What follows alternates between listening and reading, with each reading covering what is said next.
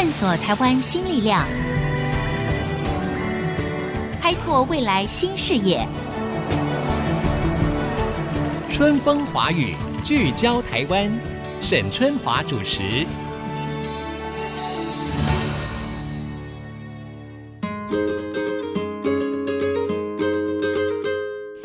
好，欢迎收听 FM 九七点五 IC 之音春风华语聚焦台湾，我是沈春华，非常开心哦，又是新的一年的开始了啊！我们送走了风波不断，然后呢，又是大家在 COVID-19 的强烈的挑战当中，一步一步走过来的这种艰辛哈，我们也希望迎向一个更美好的二零二一年。那当然了，我们知道在去年底的时候。竹科也才刚刚庆祝了成立四十周年，这让我们在今年一开始的时候呢，很想要针对台湾的整体的发展，来跟各位所有的听友们呢，好好的聊一下哈。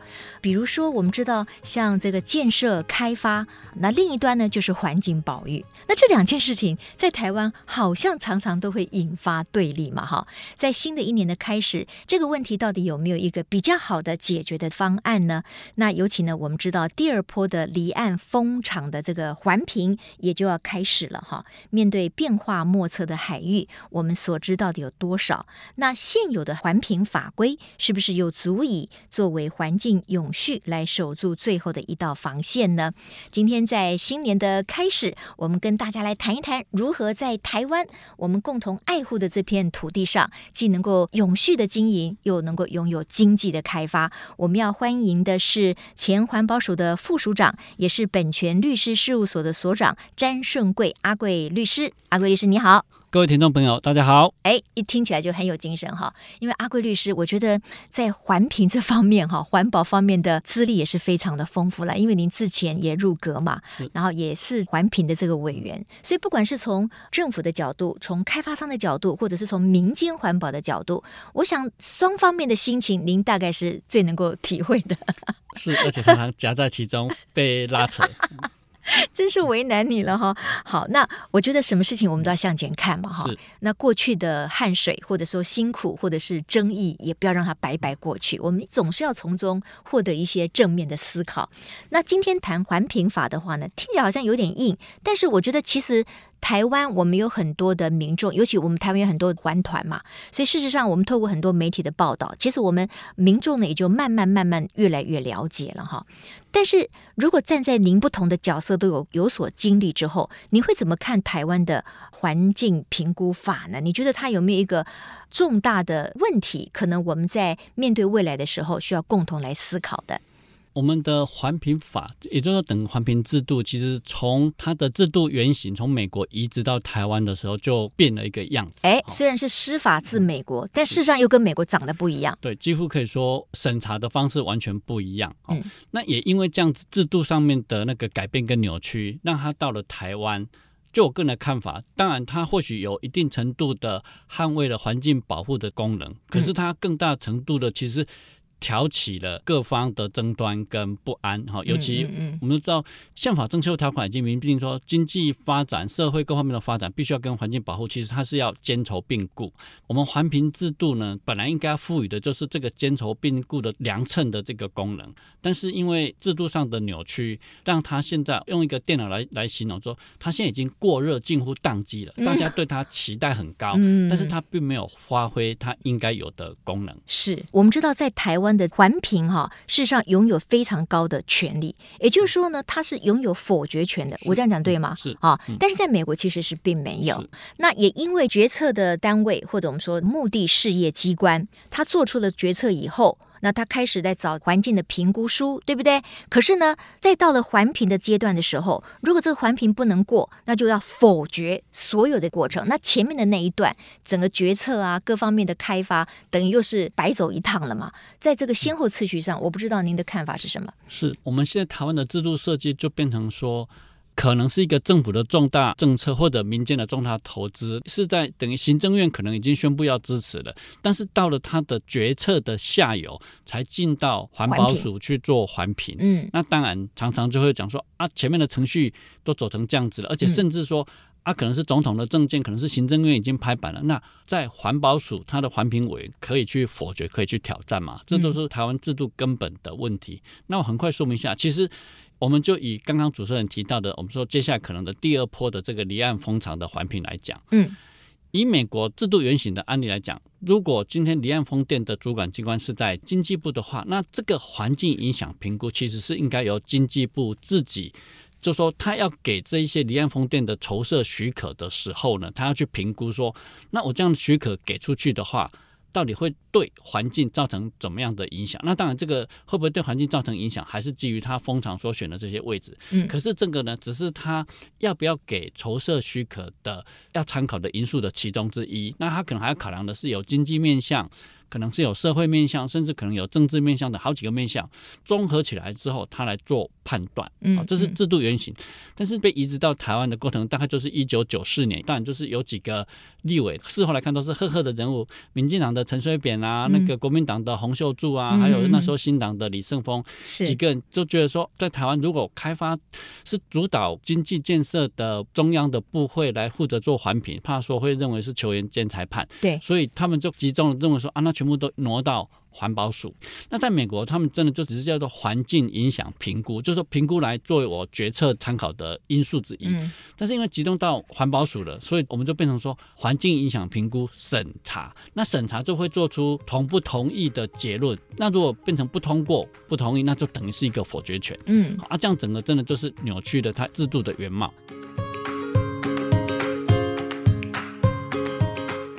但是呢，刚才阿贵律师呢提到的这一点哈，我想确实有很多人会认为说，哎，对呀，啊，如果说你今天要开发那个所谓的离岸风场，对不对？可是你就是由经济部来做评估的话，一般人确实会有说球员兼裁判，那这个疑虑又怎么消除呢？环团你还是会针对这个来抗议啊？其实我们说基于民主的责任政治，是谁要做决策，本来就是他要负责，他要对外说理去说服大家。嗯，好，那在美国当然它有一个平衡机制，就是说。它的环保署并不是什么都不管。好，今天如果我们说美国的兵工署，它要针对一块湿地核准开发的时候呢，环保署也是可以表示意见。好，他们就用 comment。那这个意见表示出来之后，有可能是提醒说，哦，这个地方呢，这样子的许可给出对环境影响可能会很大，然后建议他们要采取怎么样子的一些减轻、一些补救的一个措施。对。那兵工署他要给许可，他看到他们环保署的那个意见的时候呢，嗯他可以决定要参采。他也可以不参采，不参采他就要写理由，但也可以部分参采。嗯、那再来，他们也有很多的那种民众参与的陈述意见的机会。那针对这些陈述意见，要不要参采，他们就是要把理由写清楚的。嗯嗯嗯啊，真的不服，当然就像台湾都是告环保署，那在美国他们环团如果不服，但他也可以告那个许可的机关，但是。当然，那个告的都有很高的门槛。OK，好，我觉得很不容易了哈。不管它的流程是怎么样，我想站在环境保护的立场，环团他们当然就会用比较高的标准来要求你很多的开发案嘛。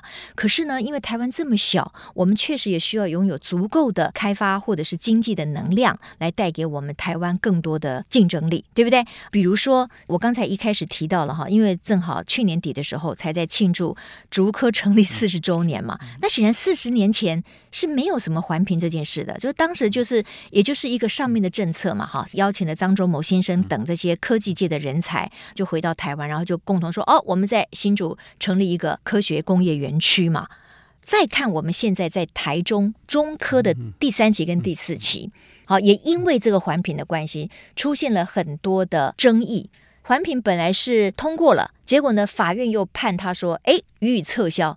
因此呢，让厂商也好，让很多的相关的投资开发者也好，他耗费了很多的心力。那可是呢，为什么法院他会去撤销这个评估，也是有他的依据嘛？呃，没有错。其实台湾后来的这些经济的发展，可能真的都是靠竹科整个带起了。好，那回到刚刚讲的中科三起、四起的那个会产生争议，主要的一个原因，当然就是说，现在在国际间，其实各行各业的竞争都非常激烈。那中科三期、四期当时主要都是因应面板台湾的面板厂的扩厂上面的需求。那我们知道说，因为当时台湾的面板厂的技术呢，它的世代可能是不如韩国的三星，所以当景气好，他们要急着扩厂的时候，这些环评的那个各方面的流程都会被压缩的很紧。嗯，那压缩的太紧，或许该要做评估调查的项目因素就会评估的，就说没有充裕的时间去做调查，就不够完善，不够完备。是，好，那因此而产生就是说后来被法院判决撤销。那当然还好，经过这些波折，但是那个三期主要是针对七星基地，那个友达后来也其实顺利，大家都盖厂，嗯，都有在开发，嗯，而且也因为环评被法院撤销过一次之后，中科管理局也花了更多心思，好好的跟在地居民沟通，也做了更多这种环境的监测，嗯，那四期也经过风波之后，现在其实二阶环评也通过了，所以大概应该都已经陆续在招商了，嗯嗯嗯。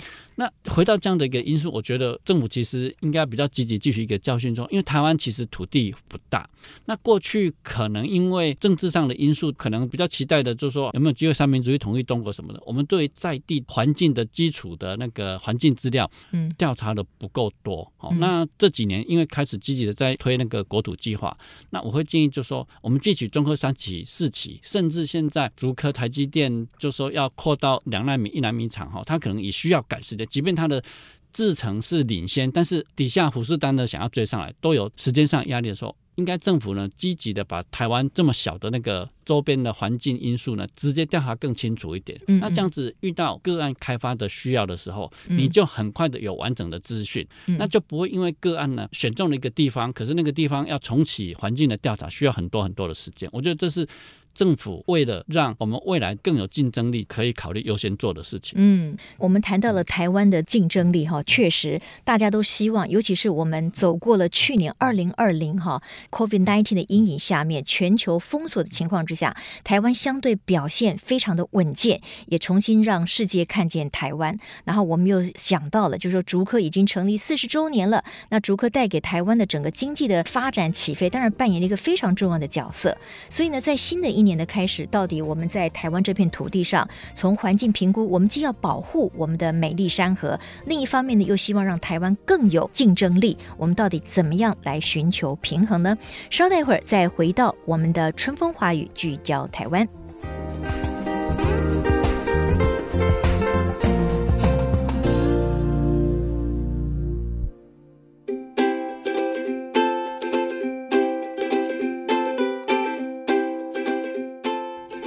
各位朋友，欢迎回到春风华语聚焦台湾。在新的一年的开始，今天谈的就是说，在我们重视经济开发，同时也非常重视环境保护这个两个前提之下，我们如何取得一个平衡？所以，我们请前环保署的副署长詹顺贵阿贵律师呢，来跟我们聊一聊环评法。哈，那我刚才提到了，因为今年就会有新一波的离岸风场的环评嘛，哈。当然，我们谈到了这个离岸风场，哈，它的面向很多了。包括就是说，我们真的要用这种发电的方式吗？它的效益如何呢？等等，在新闻当中出现很多。那这个方面呢，我们就暂时呢先不去讨论。我们今天就在这个所谓环境评估这件事情上，对于离岸风场。到底它会呈现什么样的一个面相？那我们请这个詹顺贵律师就来谈一谈哈。我知道台湾它其实吸引了很多国际的开发商，想要来加入开发这个台湾的离岸风场哈，就是用风力来发电嘛哈。这个可能是符合未来绿电的趋势。可是呢，我们一方面呢又希望能够保护台湾的海域啊，我们的环境。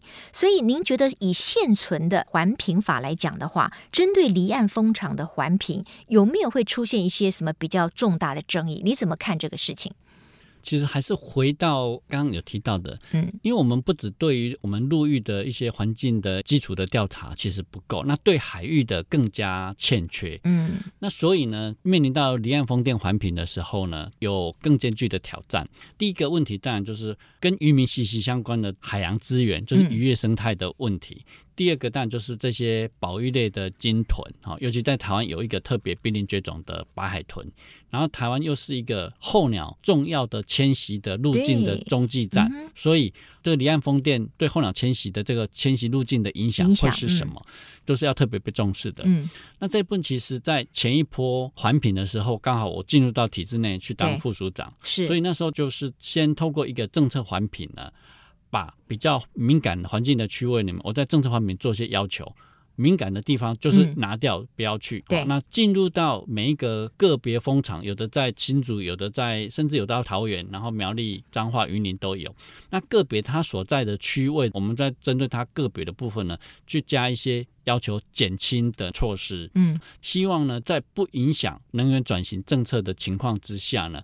对于主要三个环境因素呢，把它影响把它降到最低。嗯、OK，那你刚才提到一点，我觉得很好，就是说，哎，那这个官方可能先把一些比较没有争议性的这个场域先画出来，对不对？所以当时有公告吗？大概有几个场域？其实，在前一波呢，由经济部委托工研院呢，先做了台湾海峡适合的风场的一个调查评估。嗯，所以原先是选出了三十六个风场。对，那这三十六个风场后来因为涉及到我们的南北那个货轮啊、游轮的这些航道呢，又删了一些掉，所以最后其实还有二十八个。OK，那这二十八个已经做过的初步的评估，就是说，也许这些相关的投资者或者是开发商，他们可以在这些场域呢来做离岸风场的设置嘛，哈。可是好像。后来又更开放了，就是不止在这个二十八个里面挑，这又是怎么一回事呢？是。在第一波大概都是集训在这二十八个或者另外示范风场。那其实工研院呢事先盘点，其实它包含的那个风场的那个风力各方面的计算，也是相对被公认是优良风场。也就是它装置好之后，它的发电效能其实不会像外界讲的那么差，其实相对应该是不错。嗯，那这一部分在竹南那个上尾的那个海洋风场，其实已经运转了差不多一年，其实有实测的数据比外界预期的其实好很多。嗯。这是第一波，因为它有特定的那个场址，所以相对引起的争议小，所以环评的速度也比较快一点。哦，但这个对环境基本要求也不能完全都不顾。那现在第二波就是所谓进入到官方的那个离岸风场三阶段发展的区块开发。嗯，那我们也是在上个月看到那个试出来的新闻，就说啊，经济部能源局决定说。他不再预设说政府先遴选好哪些位置，嗯，可以去让投资厂商来挑选来申请，而是完全开放，让他们自己去选地方，选了之后呢，才去跟相关的目的事业主管家去说啊，这个地方是不是有不能开发的因素等等？哎，那我这样觉得很奇怪，如果能够事先有一些避开，嗯、然后相对是比较不争议，嗯、这不是很好吗？你就这些去选择就好了嘛。那你现在又全部开放了，然后再说万一有争议，大家再来咨询或者是做一个调解，那不是又又浪费了很多时间吗？这样反反复复的，听起来更没有效率，不是吗？是，其实这一部分后来这样讯息出来之后，其实经济部能源局也招来了不少的批评。那最明显的一个案例就是。基于这样的一个政策，所以有一家德商呢，他就是选择了在北方三岛的海域，嗯、想说那个地方离台湾本岛的居民远一点，好，所以他选到那个地方去。嗯、可是，一选那个地方刚好是台湾非常非常重要的那个渔场哦，所以渔获最大的。对，嗯、所以很多的渔民反对。那当然，啊，跟着呢。基隆市长跟新北市长两个先后都声明表示反对，嗯、那这样就引起了一些额外不必要的争议。所以，因为这个地方就是它开放之后，嗯、德国的开发商自己去找的，嗯、没有包括在那二十八个里面。没有，完全。结果你看一找了以后呢，哎，渔民也是反对了，地方的父母官也反对了，因为你可能会影响到渔民的生计嘛。啊，哦、那这样子反而让离岸风电或者绿电发展的蒙上阴影。其实不用，所以我们在这个地方，我还是要积极的建议，嗯，其实经济部能源局应该多承担一点责任。这个。有时候欲速则不达，不一定要马上那么求快，是赶快再请工研院是不是再盘点其他相对比较适合的风场出来之后，再试出来让厂商去申请，这样子真的是可以减少额外的这个争议，因为你争议一多，大家观感不好，嗯，而且事情要拖很久，然后最后可能也就没有办法，甚至还无疾而终，就就大家就是通通都输掉了嘛，哈。是。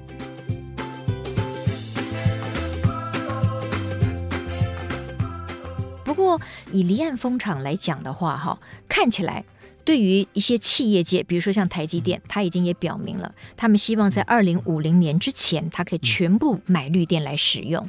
为什么呢？因为对于他们这些大的这个企业用电户来讲的话，他在国际间他也必须要符合那个碳排放量。如果他使用了太多火力发电的话，他们要缴一个什么税，对不对？可能以后产品出口都要被课碳关税。哎，碳关税呢？所以换句话说，使用绿电，这可能也就是一个国际的趋势嘛。是，因为大家全世界包括各个重要的产业。都在讲要减少碳排放这件事情。那这个离岸风电这件事情哈，您觉得如果从环境影响评估来看，因为他们势必要通过环评嘛，那这个环评的所谓写的这个报告书，到底是由谁来写的？因为据我了解哈，好像都是开发商自己还是谁，他们去找公关公司来写呀、啊。他们找顾问公司，就是专业的环评的顾问公司呢，帮他们做调查，然后撰写。那这个钱谁付呢？都是开发单位。对呀、啊，那这样子一般的环团听起来就说，哦，那你既然是拿了开发单位的钱，嗯、那你的这个环评当然就会比较倾向于这个开发单位嘛。你这个有没有公信力呢？嗯、会不会有这个疑虑？呃，当然这样子的批评过去一直都在，要缓和这样的批评，第一个当然就是顾问公司，因为都是有专业的技师，那他可以有多少的独立的职业空间？嗯，第二个就是说政府在把关的时候呢。第一个，政府要怎么把关？有两道手续。第一个就是说，目的事业主管机关，你收到了开发单要申请开发提出的还说书，对，要把它转送给环保署的时候呢，要不要做一些初步自我筛选过滤？嗯，明显的区位不对或者内容有问题的呢，就不要转送，请他先改好一点再来转送。你是说经济部的能源局吗？对，类似这样子。嗯哼，那这个其实就可以慢慢的培训训练他们说。嗯未来哪一天台湾的环评制度有机会回到制度原型的时候，嗯。啊、他们就有这样子的经验，知道怎么去做环境影响评估的业务。嗯嗯。好、哦，那第二个当然就是环评委员本身。对。那他们在审查的时候，可不可以有更专责？因为现在都是专家学的，尤其都是老师兼职的。嗯、那有时候他们可能很忙，没有时间细看。那有没有更专责的机构呢？嗯、来帮忙检核里面的资料有没有错误？嗯、那这部分就等于是。环境评估机关要去处理的，那现在是环保署。嗯、那以后其实如果有机会回到制度原型，当然就是经济部应该要负责。嗯嗯，因为我们时间又差不多到了哈，嗯、我最后还是想请教一下詹顺贵，我们的前环保署的副署长哈，嗯、就是说，因为您既是民间环境议题上面啊，您常常也是一个很活跃的代表，那您当然也曾经入阁哈，担任环保署的副署长，所以这两边的立场的这个拉锯哈，我相信您是最清楚的了。但是这样的身份到底对于促进两边的了解，然后达成共识，是更方便一些呢，还是反而会？面对更多的困难，你个人觉得？理论上应该是更方便一些。OK，所以比如说我在任短短两年多，像那时候台积电在中科的那个十纳米、七纳米到南科的五纳米、三纳米，其实都没有像之前遇到很大的那个阻碍。然后因为我们就知道说如何去收敛一些争议，那该要求的我们要求，嗯啊，但是会很具体明确，而且是他们可以做得到的。嗯，那像在离岸风电部，我们也可以快速通过，所以在那一波。引起的争议，包含就说还团啊来抗议的相对都比较少。嗯，其实我们是可以知道有一些折中拿捏，但是当然最后我 因为别的事情离开了。但是我觉得接下来的人，不管现在的或者未来的，其实我觉得还是要秉持，就是说一把尺，就是。经济发展跟环境保护，我们还是要兼筹并顾了。对对对，不过我始终觉得哈，台湾要更好哈，对话的空间一定要更畅行无阻。就是说，一定要理性对话的空间，不要说常常就是用对立、用叫嚣，不是我赢我就是输了哈，就是你赢就是我输了，就是那种好像非常的相对论。我觉得这个对台湾的发展其实并没有好处。是对，我我也是呼吁环团 绝对不要玩零和游戏，零和游戏动不动掀桌子。输的都是自己，没错没错啊！这个我觉得最后这一句的非常好。我们台湾不要做零和的游戏，我们希望能够开启更多理性的对话空间，因为我们的目标是一样的嘛。我们就是希望台湾越来越好。我们台湾既有美丽的山河，又有更好的竞争力，才能够带给我们下一代更美好的明天啊！今天非常谢谢本泉律师事务所的所长詹顺贵前副署长哈，非常谢谢您，谢谢。那我们也谢谢各位听众的收听喽，在新的一年的开是，也祝福大家呢都能够新春如意，心想事成。我们下次春风华语聚焦台湾，再会，拜拜。